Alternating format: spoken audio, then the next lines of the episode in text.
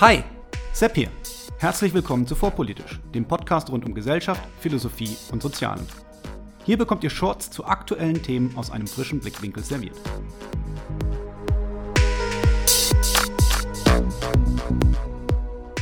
Hallo und herzlich willkommen zu einer weiteren Folge von Vorpolitisch Meets.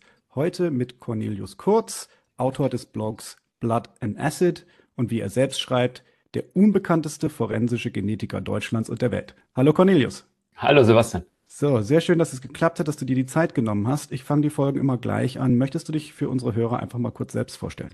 Ja, kann ich gerne machen. Also mein Name hast du schon gesagt. Ich bin beruflich äh, Professor für forensische Molekulargenetik an der Uni Köln und ähm, zugleich arbeite ich auch als forensischer Genetiker ähm, äh, am Institut für Rechtsmedizin, wo ich die Abteilung für forensische Molekulargenetik leite und da also verschiedene Tätigkeiten ausübe, Forschung, Lehre, Routine.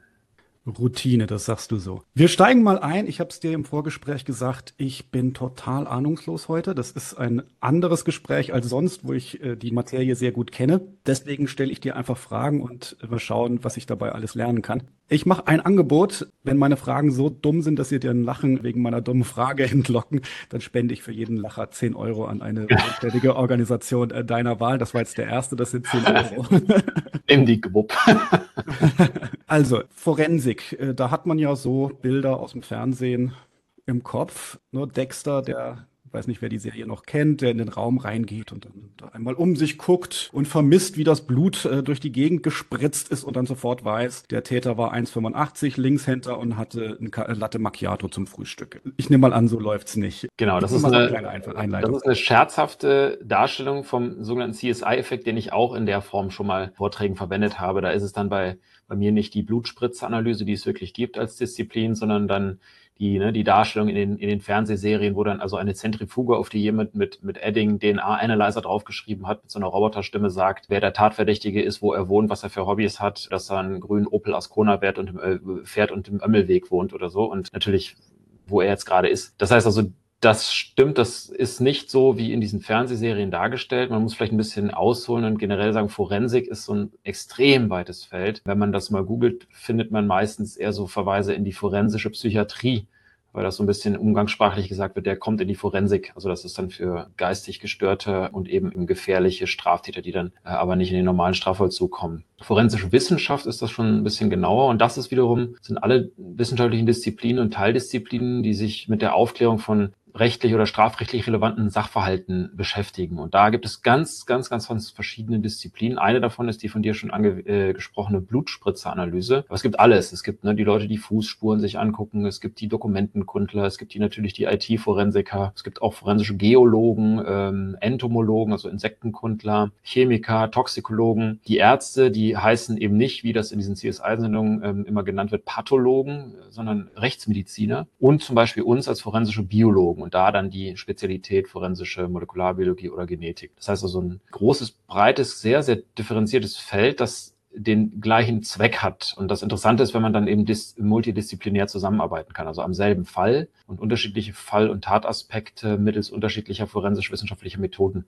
aufklärt. Das ist eigentlich das Spannende und Interessante an dem ganzen Feld. Und da gehört in deinen Teilbereich dann solche Sachen rein wie, also du nennst deinen Blog ja Blood and Acid, wo das DNA auch schön in der Mitte betont ist. Alles natürlich äh, reiner Zufall. Das heißt also, was sind da jetzt genau deine Spezialgebiete? Also ich bin eigentlich vom Studium her Biologe, immer schon spezialisiert auf Genetik, habe da auch meine, meine Dissertation gemacht, aber damals noch in Krebsgenetik und bin dann äh, in die forensische Genetik eingestiegen. Und forensische Genetik oder Molekularbiologie, die sind fast deckungsgleich, verwendet genetische oder molekularbiologische Methoden, um genau diesem Zweck zu folgen, also rechtlich relevante Sachverhalte aufzuklären. Das kann alles Mögliche sein, also von Tatortspuren, die äh, an Tatorten oder auch an Tatgegenständen oder tatbeteiligten Personen gesichert worden sind, über die Identifikation von nicht mehr kenntlichen Verstorbenen und so eine Streitfrage, ob man auch sowas wie Abstammungsuntersuchungen unter Forensik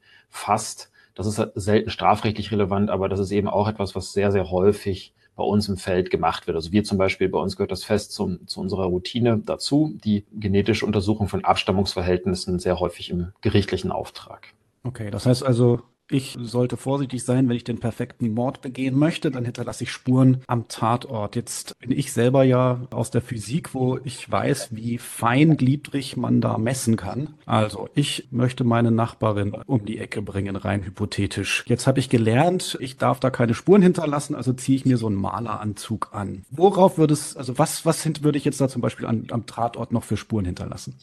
Das kommt schon mal darauf an, wie du den Maleranzug anziehst und was ist mit deinen Händen, was ist mit deinem Mund, wie gewohnt bist du, dir mit deinen Händen nicht im Gesicht rumzufassen? Das ist etwas, was man fast unwillkürlich tut. Da gibt es so Studien, die Leute beobachten, wie oft sie das machen und dann werden sie gefragt, wie oft sie geschätzt haben, dass sie es machen. Da gibt es einen riesengroßen Unterschied zwischen den Zahlen. Also du kannst auch trotz einer Schutzbekleidung, die beispielsweise nur den Körper, nicht aber die Hände, das Gesicht, den Mund abdeckt, immer noch gut und gerne Spuren hinterlassen. Also man muss schon, sagen wir mal, sehr genau wissen, was man tut äh, und worauf man achten muss, um, sagen wir mal, doch gut effizient zu verhindern, dass man das tut. Das ist ja der Grund, weswegen Spurensicherer und Erkennungsdienstler genau darauf geschult sind, dass sie sich ihre Kleidung so anlegen und die so vollständig anlegen, dass sie eben nicht, wenn sie an Tatorten Spuren sichern, ihre eigene DNA dort kontaminant eintragen. Okay, und ähm, wie kann ich mir das jetzt vorstellen? Also wie viel Material muss ich irgendwo hinterlassen, damit ihr gut zuordnen könnt, ja, der Sepp, der war das, der war zumindest schon mal dort. Ganz wenig Material. Also wir, ähm, es, es gab eine Nature-Publikation, wo das Kollegen gelungen ist, aus einer einzelnen Zelle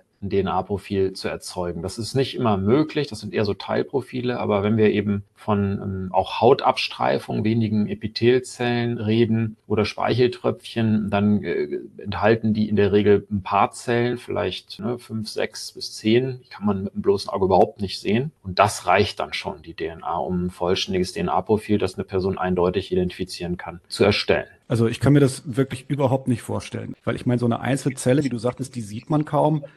Wie wird die denn überhaupt gefunden? Wie wird die aus dem ganzen Material, das da am Tatort vorhanden ist, also woher weißt du, dass du die Probe dort zu entnehmen hast? Also ich kann es mir, wie gesagt, überhaupt nicht vorstellen. Das ist eine gute Frage, weil man da auch nach Plausibilität geht. Ne? Wenn ich jetzt äh, beispielsweise einen Einbruchstatort habe, dann würde ich jetzt nicht unbedingt äh, Schubladengriffe oder Türgriffe abreiben. Also mit abreiben ist gemeint äh, mit einem geeigneten Besteck. Das ist dann per Hersteller DNA-frei gemacht. Das sind so, kann man sich so wie Watte Stieltupfer vorstellen oder inzwischen auch Nylon beflockte Tupfer, die dann angefeuchtet werden und ähm, die in der Lage sind, von Oberflächen aufliegende Zellen, auch die, die man nicht sieht, abzusammeln. Das ist, nennt man immer so ein bisschen im Jargon, Jargon abreiben. Und man, man sucht dann nach Stellen, die plausiblen Kontakt mit dem Einbrecher, aber möglichst nicht mit den anderen Hausbewohnern hatten. Ein Klassiker ist die eingeschlagene Fensterscheibe oder ähm, irgendwelche Scherben oder sonstige, also und, oder wenn er eben Schubladen aufgerissen hat, dann würde man die schon abreiben in der Hoffnung, dass diese Mischungen, die darauf zu erwarten sind, nicht allzu komplex sind, dass diese einer Untersuchung noch zugänglich sind. Oder bei deinem, ne, wenn ich jetzt bei dir zu Hause sehe, ich würde jetzt zum Beispiel deine Plopschutz, den würde ich abreiben. Da würde ich wahrscheinlich ein sehr, sehr schönes Profil von dir kriegen. Das siehst du nicht, aber mit deiner Sprache, also mit deinem ganz normalen Sprechen, schleuderst du ähm, Aerosole aus, die haufenweise PCR-fähiges Material enthalten und die landen in diesem Plopschutz und da würde ich das zum Beispiel versuchen. Oder deine Kopfhörer, die sind ein Eldorado natürlich. Ne? Da ist also so kann man wahrscheinlich 10.000 von deinen DNA-Profilen von machen. Also man muss wissen, wo man sucht, was plausibel ist und es, es ist auch regelmäßig der Fall, dass eben viele Spuren, es werden viele Spuren gesammelt an Tat Tatorten oder an vielen Stellen werden Abriebe gefertigt, dass viele davon nicht auswertbar sind, weil entweder keine DNA drauf ist oder eine Mischung, die so komplex ist, dass man sie nicht auswerten kann. Also es ist so eine, so eine, ne, so eine, so eine Mischkalkulation aus nicht zu viele Spuren, das, dann wäre es ein Overkill, das kann man dann auch nicht mehr bearbeiten, dann sind es auch zu teuer, ne, solche Untersuchungen, wenn man da aus einem Einbruchstatort irgendwie 10.000 Watteträger mitbringt, das geht nicht. Einer wäre zu wenig, also macht man so mit Erfahrung arbeitet man sich dann da auch an dem, an dem Tatbild entlang und schaut, wo plausible Flächen sind, wo man, wo man das findet. Dazu kommen ja dann solche Spuren, die man tatsächlich sehen kann. Also hat der Einbrecher sich geschnitten an der Scheibe, dann hat man eine sichtbare Blutspur, das ist überhaupt kein Problem. Hat er ein Haar verloren, kann man das auch natürlich aufsammeln. Hat da was immer noch passiert, sind wir natürlich immer sehr dankbar für den Klassiker, eine Zigarettenkippe hinterlassen. Ja, gut. Oder hat er aus dem Glas getrunken, kommt auch vor, dass die dann irgendwie nochmal Durst kriegen. Nehmen wir gerne. Das geht alles relativ einfach dann. Okay, und damit wir uns das jetzt mal vorstellen können, also wenn ihr jetzt, sag ich mal, zu einem Tatort kommt oder von einem Tatort Spuren genommen werden. Da darf ich direkt mal kurz ein, einsteigen, das ist nämlich ja. schon der erste CSI-Effekt. Wir als äh, forensische Genetiker gehen nicht zu den Tatorten. Das machen in Deutschland also ich weiß, bei CSI sind das irgendwelche coolen Leute mit Lederjagd und markigen Sprüchen, die im Inneren Sonnenbrillen tragen und so. Aber in Deutschland machen das die Erkennungsdienstler und ähm, das sind also in der Regel Polizisten oder Polizeiangehörige, die dann eben auch geschult sind, mit dieser Schutzkleidung zu interagieren. Und wir kriegen die gesicherten Spuren immer ins Labor geliefert, sei es von den Tatorten oder aber, was auch regelmäßig vorkommt und auch wichtig ist, von zum Beispiel tatbeteiligten Personen, die verstorben sind oder aber geschädigt wurden. Ne? Also ein Beispiel, Beispiel wären Sexualdelikte, wo lebende Opfer, meistens Frauen, dann im Urogenitalbereich Proben entnommen bekommen oder gesichert werden und die werden dann zu uns ins Labor geliefert. Das machen wir aber nie selber. Siehst du, bin ich schon auf den ersten CSI-Effekt reingefallen. Oder wahrscheinlich nicht auf den ersten, sondern wahrscheinlich habe ich, hast du mir schon ein paar durchgehen lassen. Also wenn jetzt die, wenn jetzt da also ein paar Spuren genommen werden von so einem Tatort, die erreichen dich im Labor. In wie viel Prozent der Fälle kann ich davon ausgehen, dass ich keine Spur hinterlassen habe, die du auswerten kannst? Oh, das kann man auf gar keinen Fall pauschalisieren. Also das ist total unterschiedlich. Fast immer ist irgendetwas Auswertbares dabei. Die Frage ist, ob das dann kompatibel ist mit der Fragestellung. Das kommt nämlich immer dazu. Es ist nicht so, dass uns dann beispielsweise die Polizei oder im Auftrag von der Staatsanwaltschaft oder sowas jemand diese Spuren bringt, sondern es muss ein Auftrag uns genau sagen, was wir tun sollen. Oft ist es so, dass gar kein Tatverdächtiger da ist. Ne? Das heißt also, dann ist der Ansatz immer, guckt mal, ob ihr was findet, was sich für eine Auswertung eignet und was dann in die deutsche DNA-Analyse-Datei eingestellt werden kann oder nach bereits da drin eingestellten Profilen gegengeprüft werden kann. Das ist so der Klassiker. Ne? Sagen wir mal, wir haben einen Einbruchstatort, finden jetzt, um es ganz einfach zu machen, wirklich eine Scheibe, wo eine Blutspur dran ist. Aus der Blutspur kommt ein wunderschönes DNA-Profil raus. Es gibt aber noch keinen Tatverdächtigen. Dann würde dieses DNA-Profil von uns in Form so eines Meldebogens kodifiziert und den Ermittlungsbehörden zur Verfügung gestellt. Und die haben dann die Möglichkeit und nur die in der in dieser Datei, die das Bundeskriminalamt in Wiesbaden vorhält, nachzusuchen. Dann könnte es zum Beispiel sein, dass im einfachsten Fall schon eine Person zu der das Profil passt, dort eingestellt ist, dann steht da eben äh, ne, Herr E. Einbrecher, von dem ist das Profil, dann steht am nächsten Tag die Polizei vor der Tür und sagt, hier, Ihre DNA wurde am Einbruchstatort gefunden, können Sie mal kurz was dazu sagen? Oder aber, was auch sein kann, Spur-Spurtreffer, das heißt, das DNA-Profil aus der Blutspur passt zu dem Kaugummi in dem DM-Einbruch von vor einer Woche.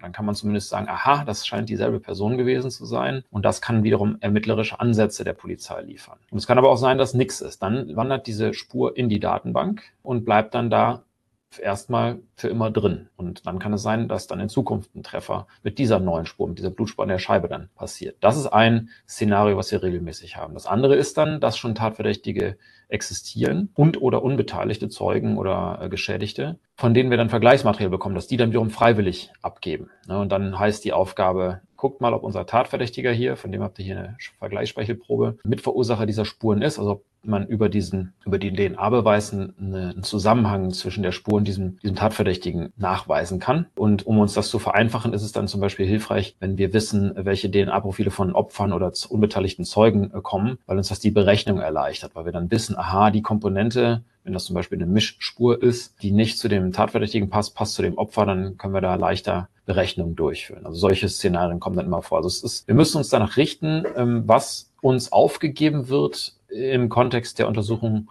der Spur. Und da kommen dann eben über die DNA-Analyse hinaus noch die ganzen Spezialuntersuchungen dazu, können wir vielleicht noch drüber sprechen, weil das dann natürlich auch so eine Spezialität ist, die vor allem an den rechtsmedizinischen Instituten, wie wo ich jetzt hier bin, zu finden sind und selten vom LKA, von den, also den Hauptermittlungsbehörden durchgeführt werden.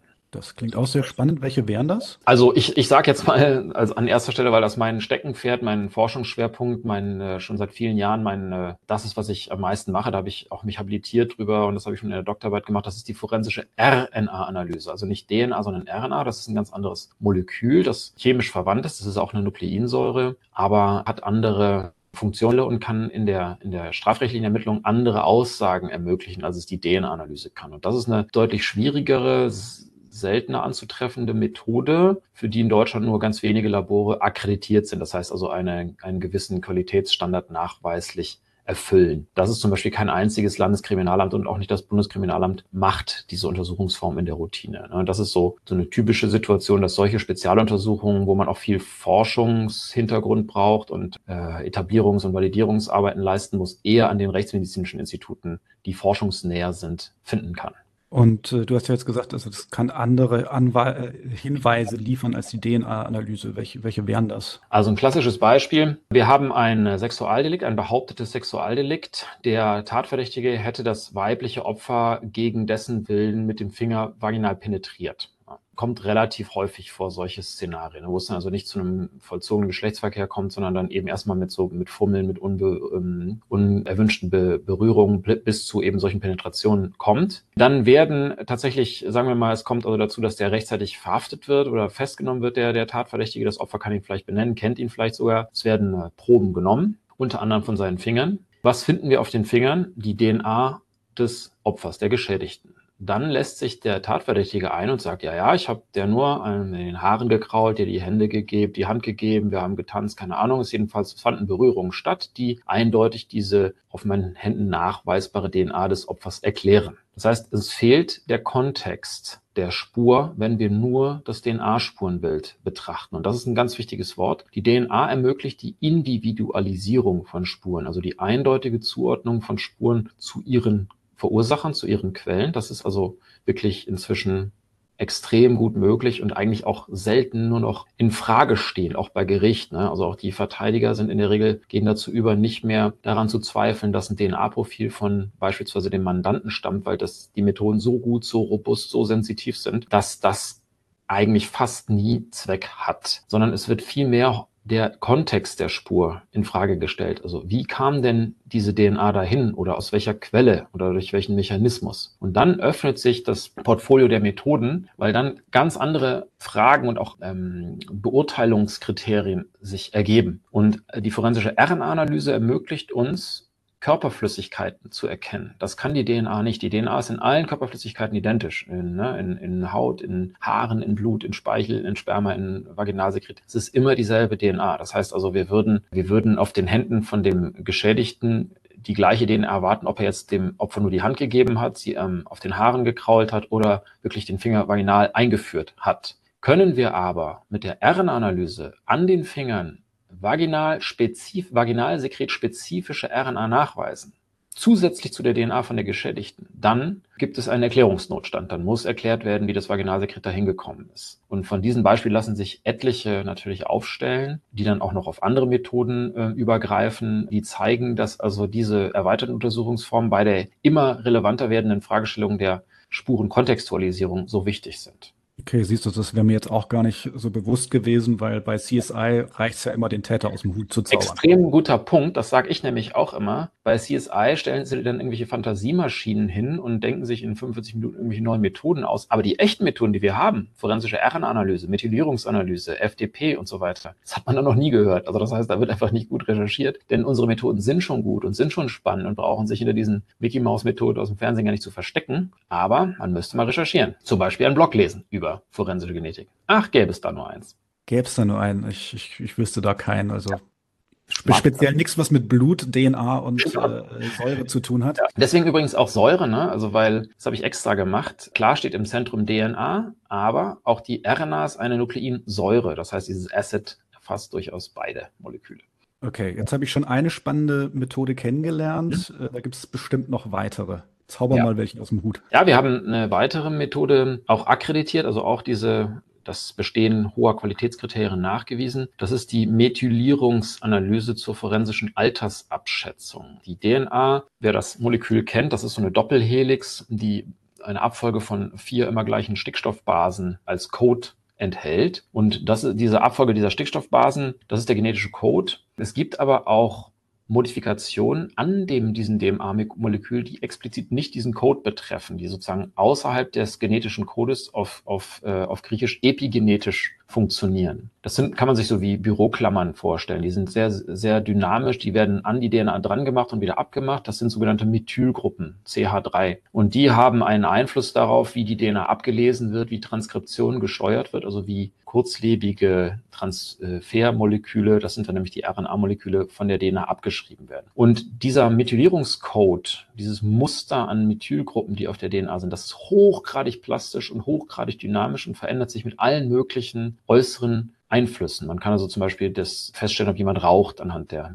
Methylierungsmusters und noch viele, viele, viele andere Dinge. Und es ist herausgefunden worden, dass mit dem fortschreitenden Lebensalter also dem chronologischen Alter, sich der Methyl das Methylierungsmuster linear verändert. Und wir können also jetzt, wenn wir dieses Methylierungsmuster erfassen, bei bestimmt, an bestimmten Stellen der DNA, von denen wir wissen, dass das Methylierungsmuster an diesen Stellen mit dem Alter korreliert, können wir mit einer relativ okayen Wahrscheinlichkeit das Lebensalter der Person, die diese DNA hinterlassen hat, abschätzen. So auf drei, vier Jahre genau funktioniert das ganz gut. Und das ist natürlich dann super, wenn man ne, wieder die Situation hat, wir haben keinen Tatverdächtigen. Und ne, der Klassiker ist weibliches Opfer, vielleicht getötet worden, Sexualdelikt, wir haben eine Spermaspur, wunderschönes DNA-Profil, aber kein Treffer in der Datenbank. Das heißt, wenn sonst keine Anhaltspunkte sind, keine Zeugen, keine Videos, kein sonst nichts, das Opfer kann oder will nichts sagen, äh, haben wir überhaupt gar keine Möglichkeit, weiter nach dem Täter zu suchen, früher jedenfalls. Inzwischen ist diese Form der Untersuchung zugelassen. Seit 2019 ist das in der deutschen Strafprozessordnung drin. Das heißt, wir können jetzt auch Merkmale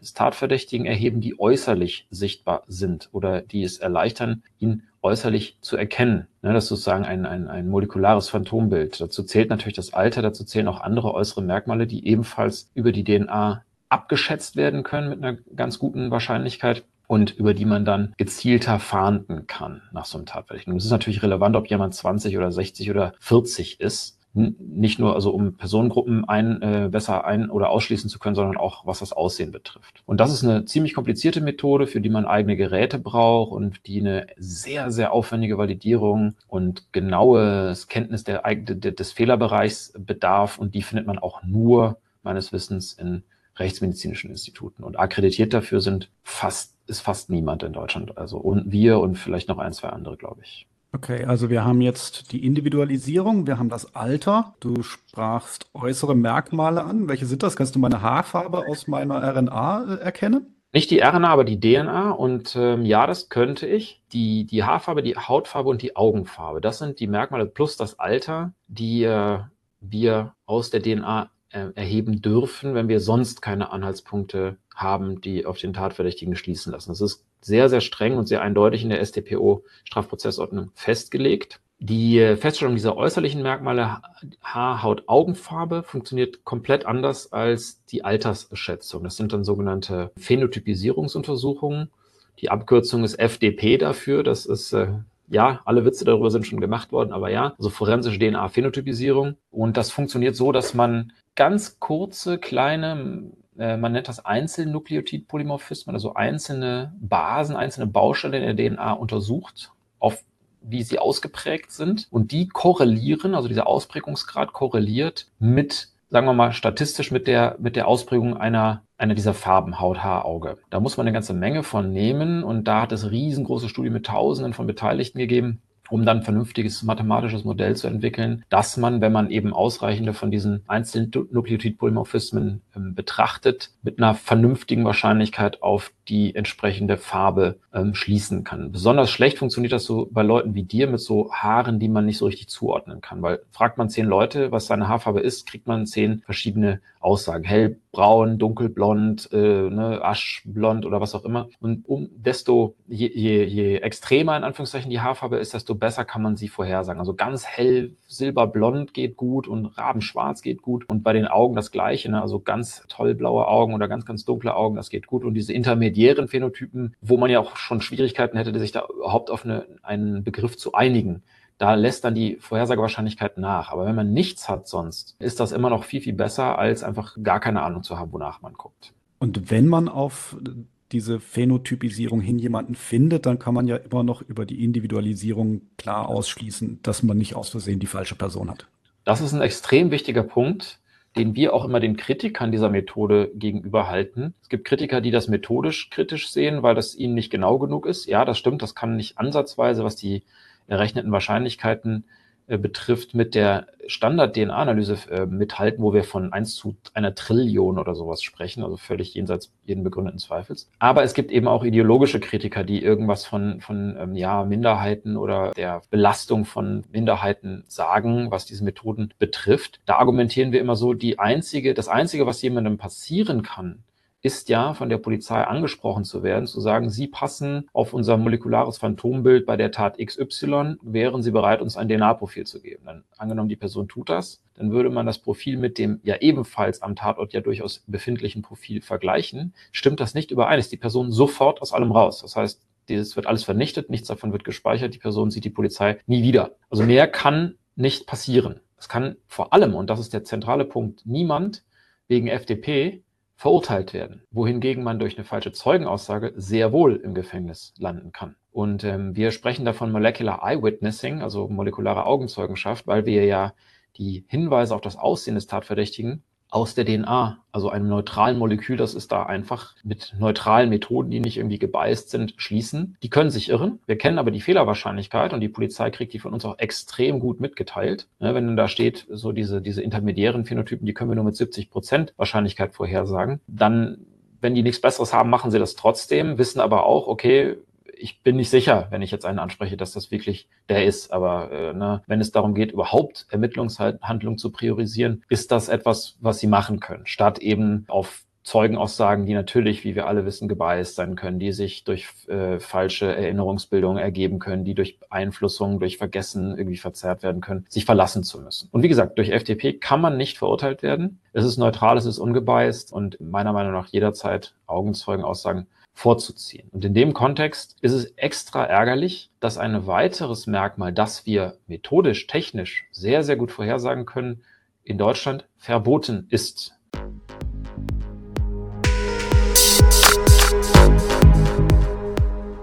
Gefällt euch vorpolitisch? Gefällt euch vorpolitisch genug, um den Podcast aktiv zu unterstützen? Wenn ja, dann könnt ihr mir über die Coffee-App einen virtuellen Kaffee ausgeben. Einfach auf co-fi.com-vorpolitisch gehen und spenden. Das ist ko-fi.com-vorpolitisch. Für jede Unterstützung jetzt schon. Vielen herzlichen Dank.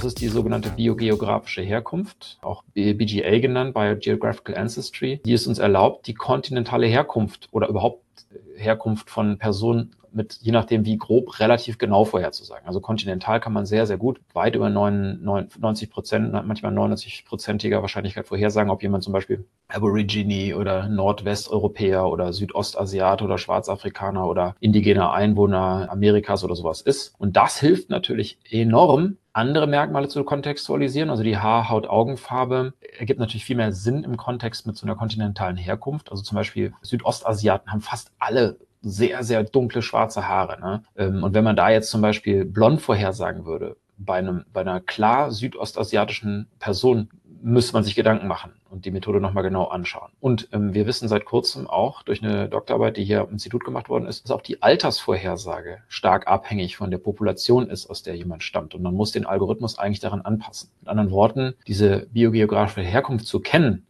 ist nicht nur für die Priorisierung von Ermittlungshandlungen ganz klar von hoher Wichtigkeit, was wir, was alle Ermittler uns immer wieder sagen, sondern hilft auch die anderen Merkmale, die ja schon laut SDPO erlaubt sind, deren Feststellung, besser in den Kontext zu setzen. Und ähm, die Gründe, das nicht zuzulassen, hatten keinen wissenschaftlichen, sondern einen ideologischen Hintergrund. Und das ärgert sehr, sehr viele im Feld, zumal das in anderen Ländern wie jetzt den Niederlanden, die jetzt nicht gerade irgendwie ein autoritärer Polizeistaat sind, durchaus erlaubt ist. Und auch da betonen wir immer wieder, naja, das ist eine neutrale Methode. Ja, das kann auch genauso gut die immer dann in Schutz genommenen, ohne dass man dafür ein Mandat hätte, Minderheiten entlasten. Und so ist es auch passiert in Holland. Da gab es mal einen Fall, da war der klassische Flüchtling im Zentrum der Ermittlungen, da gab es eine mediale Hetzjagd und so weiter. Und dann wurde die biogeografische Herkunft des Tatverdächtigen bestimmt und es kam raus, Nordwesteuropäer, helle Haut, äh, helle, äh, helle Haare, blaue Augen und es war ein einheimischer Bauer gewesen, der die Straftat in Holland begangen hat. Und damit war sofort der dunkelhäutige Flüchtling aus dem Fadenkreuz genommen. Also diese Methoden sind neutral und sie schützen ja jeden, in dessen Sinne ermittelt wird. Deswegen verstehe ich also diese, äh, ja, diesen Widerspruch dagegen nicht. Ja, Politik, ähm, keine Wissenschaft. Ja. Du hast in deinem Blog einen Artikel geschrieben, auf den wollte ich auch noch ganz kurz eingehen, von der Quellenebene zur Handlungsebene. Das heißt also, wir haben ja jetzt ganz viel über diese Quellen gesprochen und jetzt erinnere ich mich an den Fall Michel Kiesewetter, das Phantom was von Heilbronn. Magst du dazu mal ganz kurz für die Hörer den Hintergrund erklären? Dieser Artikel, den du ansprichst, stellt ab auf eine Sache, die ich eben schon angesprochen habe, nämlich den Unterschied zwischen Individualisierung, das ist die Quellenebene, und Kontextualisierung, das ist die Handlungsebene. Das heißt, ne, über die DNA haben wir eben schon gesagt, lassen sich Personen individualisieren, Spuren individualisieren, also eindeutig Personen zuordnen. Das ist aber zunehmend nicht mehr von Interesse. Das muss man machen, klar, damit man überhaupt den Kontext hat. Aber das wird zunehmend nicht mehr bestritten, dass die DNA von einer bestimmten Person stammt, sondern vielmehr, wie ist sie denn dorthin gekommen? Oder besser gesagt, wie ist das Spurenbild als solches entstanden? Ein Aspekt davon haben wir eben schon besprochen mit der RNA, so also beispielsweise, dass eben das Vorhandensein bestimmter Körperflüssigkeiten bestimmte Vorgänge nahelegt. Also gerade bei Sperma oder sowas und man macht auch oft äh, so Penisabriebe von Straf, äh, von, von Tatverdächtigen nach, nach vollzogenen Vergewaltigungen. Und wenn am Penisabrieb eben äh, Vaginalsekret ist, ist dieser Kontakt dann zum Beispiel nachgewiesen. Äh, darüber hinaus gibt es aber eben noch viele andere Untersuchungsformen, die diesen, diese Kontexterhellung äh, ermöglichen. Und eine davon befasst sich mit dem sogenannten DNA-Transfer. Da ist dann, äh, da kommen wir dann der Sache, äh, dem Kern deiner Frage auch schon näher. Also das heißt, da ist dann schon die, die DNA im Zentrum des Interesses, aber nicht mehr die Frage, wessen DNA, sondern wie ist die DNA an die Stelle, von der sie gesichert worden ist, gekommen. Ganz einfaches Beispiel, du hast ein paar Latexhandschuhe an, gibst mir die Hand, dann gehst du mit deinen Latexhandschuhen äh, los, schnappst dir einen Schraubenzieher, brichst was auf und lässt den da liegen dann befindet sich auf dem Schraubenziehergriff meine DNA. Die ist äh, durch den Händedruck auf diese Latexhandschuhe übertragen worden und durch deinen Griff mit den Latexhandschuhen an den Schraubenziehergriff dorthin übertragen worden. Ich war nie, nicht mal in der Nähe des Tatorts, habe nichts damit zu tun und dennoch ist meine DNA am, am Tatwerkzeug. Und wir wissen inzwischen, dass solche Übertragungen möglich ist. Es gibt hunderte von Studien dazu, die sich mit den Mechanismen, den Voraussetzungen, den Begrenzungen, den äh, Permutationen solchen DNA-Transfer befassen. Und es ist wahnsinnig schwer, ungleich schwerer als die klassische DNA-Analyse, solche Entstehenskontexte zu bewerten, weil man viel, viel mehr wissen muss und mit viel mehr Unsicherheit und viel mehr hm, Spekulationen arbeiten muss und ganz andere Daten nur zur Verfügung hat als bei der klassischen DNA-Analyse. Das vorweg geschickt. Wir, das ist zufällig eine unserer Spezialitäten, die sogenannte Begutachtung auf Aktivitätenebene. Da haben wir so schon was gemacht für den Untersuchungsausschuss des Deutschen Bundestages anlässlich des Terrorangriffs auf den Weihnachtsmarkt 2016 und ähm, waren kürzlich auch tätig für ein österreichisches Verfahren. Die hatten auch einen Terrorangriff 2020. Also wir sind da auch in durchaus großen, hochaufgehängten Fällen befasst, weil das so eine schwierige und hochkomplexe Problematik ist. So. Und die Geschichte mit dem Phantom hat so mittelbar damit zu tun. Da war es ja so, dass scheinbar eine weibliche Person so 2008, 7, 8 rum war das, an allen möglichen Tatorten ganz Deutschland, uns vom quasi, ne, vom irgendwie geklauten Wein, äh, Einkaufswagen im Baumarkt bis zu einem Tötungsdelikt, Mord auftaucht in ganz Deutschland, aber in bestimmten Gebieten nicht. Und ich weiß noch genau, da, da fing ich gerade an mit dem Fach, da bin ich gerade ins Fach gekommen, dass in, bei uns in der Community lange schon gesagt wurde, das ist eine Kontamination. Das wollten aber eben bestimmte Ermittler nicht wahrhaben, die sich da eben auch wirklich so sehr verrannt hatten in bestimmte Thesen und eben dieses Phantom von Heilbronn unbedingt fassen wollten. Heilbronn deswegen, weil da dieser linksextremistische Mord dann da an der, an der Polizistin Kiesewetter passiert ist. Da fing das sozusagen an. Mit, da war also auch diese, diese weibliche Täterin, vermeintliche involviert. Und es stellte sich nach Jahren raus, dass dieses Profil eben nicht von einer einzelnen äh, verrückten Täterin äh, stammte, sondern von einer osteuropäischen, das hatte man damals schon mit damals noch richtig fortschrittlichen Methoden, hatte man so die, die biogeografische Herkunft eingeschätzt, einer osteuropäischen Verpackerin von Spuren Sammlungsmaterialien. Und das hat natürlich, war ein Riesenskandal einerseits, andererseits auch so ein Weckruf, weil damals wurde nicht dafür gesorgt seitens der Hersteller, dass dieses Material DNA-frei ist. Das hat der Hersteller auch nie garantiert. Der hat auch gar keine Prozesse, die das ermöglichen. Und das wiederum greift auf eine deiner Fragen zurück. Wie viel DNA muss man denn hinterlassen? Sehr, sehr wenig so viel, so wenig, wie entstehen kann, wenn man beim Verpacken solchen Materials in so Plastikhöhlen da vielleicht mal mit der Hand der Unbehandschuhten dran streift. Die Dinger sind steril, das heißt, da sind keine Mikroorganismen drauf.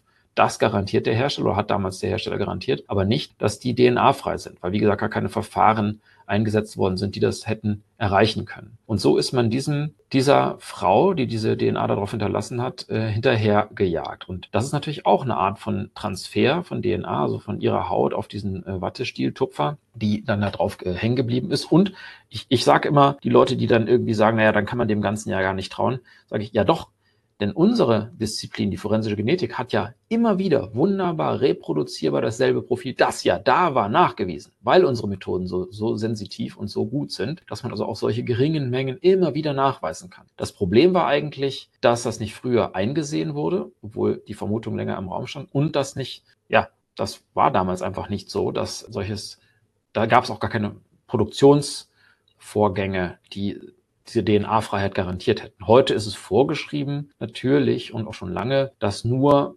zertifiziert per Herstellerzertifikat DNA-freies Material zur Sammlung von solchen Spuren verwendet wird. Und seitdem ist das natürlich auch weg, dieses Phänomen. Im Gegenteil, Hersteller legen, also gerade die im forensischen Bereich auch verkaufen, legen Wert darauf, dass das Material nicht nur DNA-frei ist, sondern dass falls doch eine Kontamination vorkommt, die sogenannte Eliminationsdatenbanken haben, dass man also dann, wenn man eine vermeintliche Kontamination findet, bei dem Hersteller nachfragen kann, guckt mal, ob das einer eurer Mitarbeiter ist. Solche Datenbanken existieren dann. Also das ist schon, ähm, da hat man sehr viel draus gelernt, aber das war eben ein, ja, ein sehr, sehr, für einige Leute sehr peinlicher und äh, singulärer Vorgang. Ja, den Fehler, aus, aus Schaden wird man klug, den Fehler ja. musste man dann äh, einmal machen. Ja. So, jetzt äh, hast du aber ja vorhin einen relativ einfachen Vorgang genannt. Ne? Ich gebe dir die Hand mit einem Handschuh und den Handschuh nutze ich dann, um da dich in die Scheiße zu reiten. Das mache ich, weil ich, weil ich dich nicht leiden kann. So. Mhm. Mit welch, also welche Möglichkeiten, also kann jetzt jeder immer behaupten, ja, das war ich nicht, es gibt ja leichte Wege. Also ich versuche mich jetzt aus allem rauszureden. Immer, ja, das ist meine DNA, aber ich war da nicht, die muss auf irgendeinem anderen Weg dahin gekommen sein. Also was könnt ihr da alles und, und was geht eher nicht?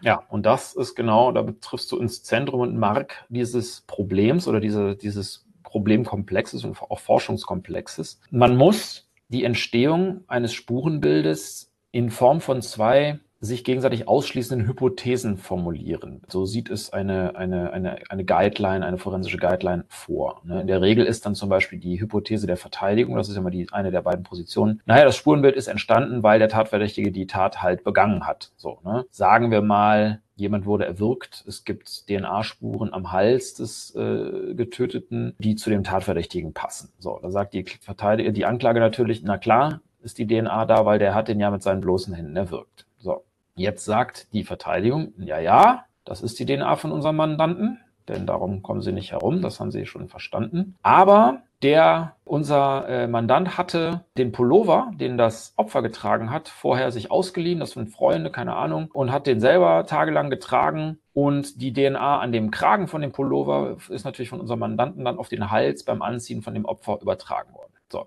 Das wäre eine Erklärung, weil das nicht unmöglich ist und weil wir aus Studien wissen, dass das möglich ist, dass also DNA an Kleidung sehr, sehr schön haftet und natürlich auch dann durch einen zweiten Kontakt der Kleidung mit einer anderen Person auf diese Person übertragen werden kann, wie die DNA an dem Hals von dem Verstorbenen erklärt werden kann, ohne dass der Tatverdächtige den wirklich getötet hat. Und dann beginnen die Probleme. Dann fragt das Gericht in der Regel, Herr Sachverständiger, ist das möglich? Da müssen wir fast immer sagen, ja, oder beziehungsweise wir können das nicht ausschließen, weil wir haben keine Studie, aufgrund derer wir das ausschließen könnten. Wir haben einfach keine Daten, die uns sagen, das ist nicht möglich. Dann kommt die Frage, wie wahrscheinlich ist das? Und da haben wir dann das riesengroße Problem. Ich sage dann immer keine Ahnung. Dazu dürfte ich Ihnen auch gar nichts sagen, weil äh, die Frage falsch gestellt ist. Ich darf mich nur zu dem Spurenbild äußern und dazu, welche der Hypothesen es denn besser erklärt. Dann fragt das Gericht, ist das nicht dasselbe? Dann sage ich, nein, das ist nicht dasselbe. Das eine ist Ihre Aufgabe, etwas zu sagen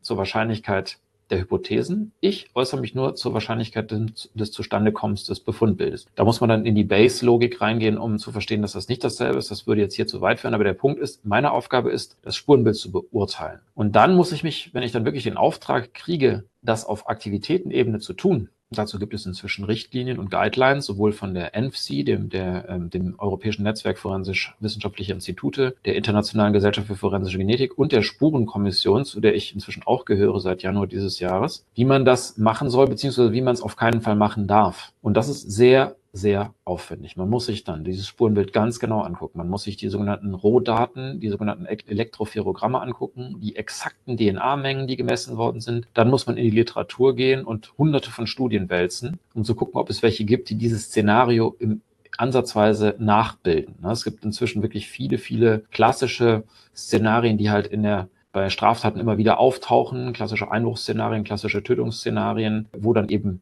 wirklich unter kontrollierten Bedingungen Hälse umfasst und daran herumgezogen werden, also wo man dann eben genau weiß, wer das war, wie lange, mit welchem Druck das gemacht worden ist. Dann kann man natürlich die dann dort gemessenen DNA-Mengen mit denen am Tatort vergleichen und so weiter. Man muss also alles, was man an Fachwissen hat, was aus der Literatur ansatzweise übertragbar ist, was gemessen worden ist und noch ähm, andere Erkenntnisse, die gegebenenfalls vorliegen, äh, integrieren, kombinieren, um dann in einem Gutachten, die in der Regel sehr, sehr lang sind und sehr komplex, sagen zu können, dass eventuell die eine Hypothese das Spurenbild besser erklärt als die andere, aber das ist in keinem Fall mit Zahlenwerten zu beziffern, wie uns das die, wie das die Gerichte von uns sonst gewöhnt sind. Ne, wenn ich sage, wie wahrscheinlich ist das, dass diese DNA von der Person X stammt, dann kann ich das auf die so und so viele Nachkommastelle genau berechnen, wie wahrscheinlich das ist. Hier geht das nicht. Nicht, weil es mathematisch nicht geht, sondern weil wir die Daten nicht haben. Mathematisch geht das, und zwar mit sogenannten Base-Netzwerken, die in der Lage sind, auch noch so komplexe Szenarien mit bedingten Wahrscheinlichkeiten und Abhängigkeiten innerhalb von so Knoten abzubilden. Es gibt auch Softwares dazu, die teuer und aufwendig sind, wo man wirklich solche komplexen Base-Netzwerke aufbauen kann. Das Problem ist, dass man die mit Daten füttern muss. Und die Daten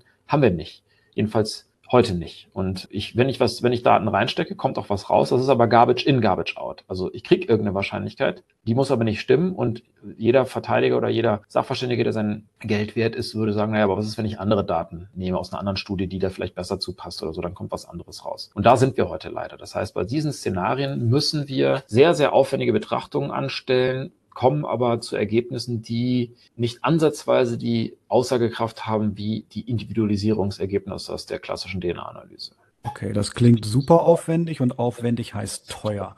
Äh, wie oft wird das denn dann überhaupt gemacht, beziehungsweise bei welchen Fällen kommt sowas dann überhaupt zum Einsatz? Das kann man ja nicht bei jeder Strafsache dann machen. Und da sind wir jetzt eben in dem Bereich, dass das überhaupt nicht vereinheitlicht ist. Also diese Richtlinien sind gar nicht allen Gerichten, gar nicht allen Verteidigern, gar nicht allen an Staatsanwalten bekannt. Kollegen von mir, also aus den Landeskriminalämtern, wenden die auch nicht an. Die sagen wir, also das ist jedenfalls häufig so, dass die sagen, wir können dazu nichts sagen weil die einfach keine Erfahrung oder keine Übung haben, solche Analysen durchzuführen. Andere Länder sind da sehr viel weiter. Holland hat das schon sehr, sehr stark systematisiert. Die haben auch so eine Datenbank von Gutachtern, die sowas können und so eigene Kriterien, ne, ab wann man dann der Meinung ist, dass so ein Gutachter das kann. Dann gibt es natürlich, ist auch die Frage, wie das Gericht darauf reagiert. Also wenn beispielsweise man sagt, naja, das ist durchaus nicht auszuschließen, dass diese Spur am Hals durch den Pullover entstanden sein kann, könnte ein Richter der Meinung sein, naja, wenn es nicht auszuschließen ist, im Zweifel für den Angeklagten freispruch. Könnte aber ein anderer Richter der Meinung sein, wenn jetzt wir zum Beispiel sagen, die eine Hypothese, sagen wir mal, die der Anklage erklärt das Spurenbild deutlich besser, dass das dem Gericht dann reicht für eine Verurteilung. Das kann man nicht verallgemeinern und es hängt immer auch davon ab, was es sonst für Anknüpfungstatsachen gibt. Und es dürfen ja solche DNA-Gutachten nach einem BGH-Beschluss auch nicht als einzige Grundlage für eine Urteilsfindung ähm, herangezogen werden. Aber wie unser Gutachten auf dem Gericht wirkt und was die daraus machen, ist total unterschiedlich. Ich würde also nicht die Hand dafür ins Feuer legen, dass dasselbe Gutachten, das wir schreiben, bei Gericht A nicht zu einem anderen Urteil führen würde als bei Gericht B. Und das ist unglücklich, weil eben ne, da sehr viel Auslegung dann dabei ist. Aber das ist das, was mehr geben die Daten nicht her. Also ich mit anderen Worten, wir können mehr machen als ja, kann sein, mehr kann ich nicht dazu sagen. Das schon. Das ist dann eben diese aufwendige Untersuchung. Aber wir sind nicht in der Lage, jedenfalls meiner persönlichen Meinung nach, nicht mit bezifferten Wahrscheinlichkeiten aufzuwarten. Es gibt Institute außerhalb von Deutschland, die solche Berechnungen machen, die dann wirklich echte Zahlen liefern. Würde ich aber als Gegengutachter gefragt oder würde man mir das als Sachverständiger vorlegen, das Gutachten, würde ich sofort kritisieren und sagen, naja,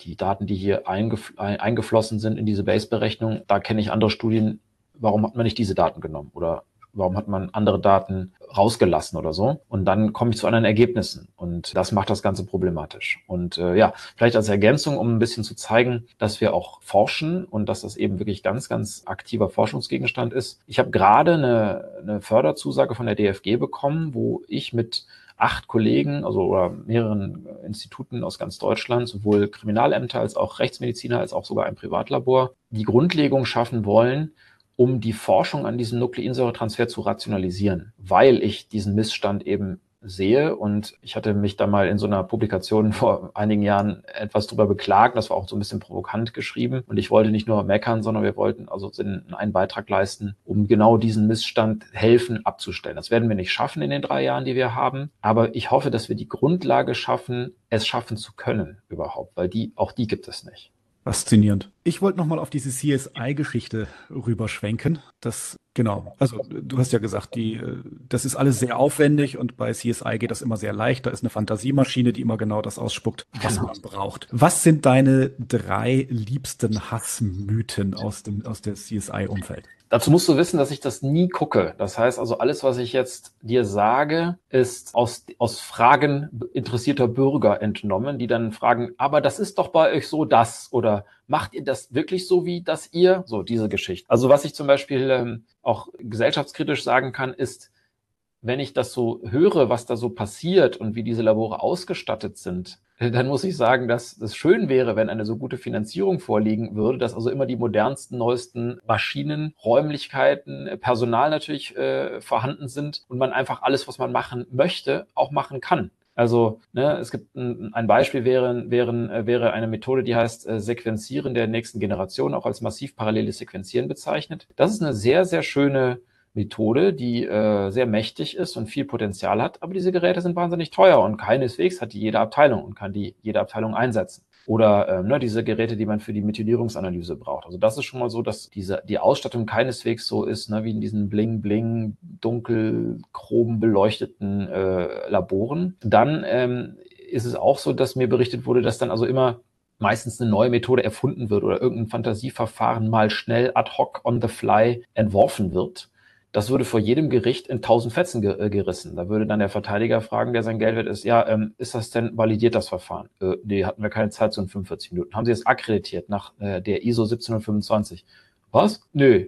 Aha. Äh, haben Sie einen Ringversuch gemacht? Ist das in einem vergleichenden äh, Interlaborvergleich äh, verifiziert, das Verfahren? Was? Wie? Nö haben wir ja gerade erst entwickelt. Mhm. Und wieso so genau sollte ich jetzt zulassen, dass das für meinen Mandanten als belastend angesehen wird? So, also halt ne solche Sachen. Also die Verfahren sind nicht validiert. Die Verfahren, die wir hier machen, sind ja haben sind ja jahrzehntelang in in, in Benutzung. Es gibt unendlich viele Daten dafür, die die Belastbarkeit dieser Verfahren und der Daten, die damit generiert werden, belegen. Und das ist also so eine Sache. Und was, was, was fällt mir als drittes noch ein? Ach so, genau, diese Multidisziplinarität. Also ich habe mal gehört, dass in diesen Sendungen dann eine Person irgendwie alles kann. Die ist dann Toxikologe, Entomologe, forensischer Genetiker, forensischer Biochemiker und Anthropologe. So, das heißt, der kennt sich mit Knochen aus, die tropft dann irgendwie eine Flüssigkeit in so ein Zaubergerät und das Gerät sagt dann, ja, das ist ein super seltenes Gift eines indianischen Pfeilgiftfrosches, der nur in äh, vier Quadratmetern in Brasilien lebt und sowas. Ne? Und dann machen sie noch eine Isotopenanalyse und natürlich die DNA auch. Und weil der Frosch dann vorher diese und jene Pflanze gefressen hat, weiß man, der hatte das und das. Das ist halt Bullshit. Also das gibt es nicht. Wir sind alles totale Spezialisten. Ich kenne so die Grundzüge der Toxikologie der forensischen, äh, könnte aber auf keinen Fall jetzt ne,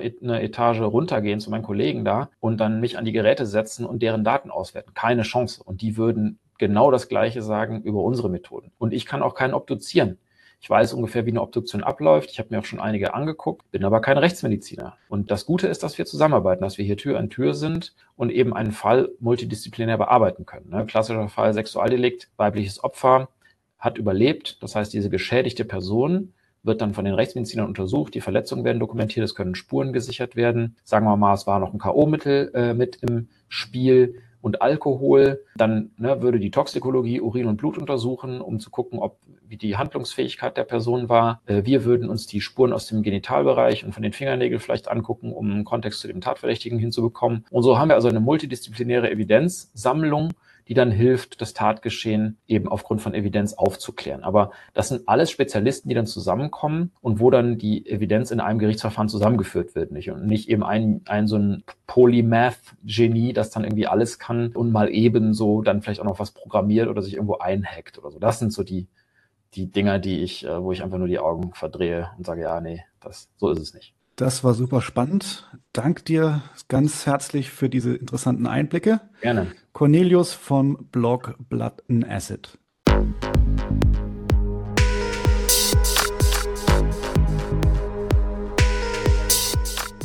Hier endet eine weitere Episode von Vorpolitisch, dem Podcast rund um Gesellschaft, Philosophie und Soziale. Vielen Dank für eure Zeit. Und wenn es euch gefallen hat, hört beim nächsten Mal wieder zu und vor allem teilt den Link zu diesem Kanal auf Facebook, Twitter und wo ihr sonst noch unterwegs seid. Warum nicht jetzt sofort? Ich bin Sepp, macht's gut und bis zum nächsten Mal.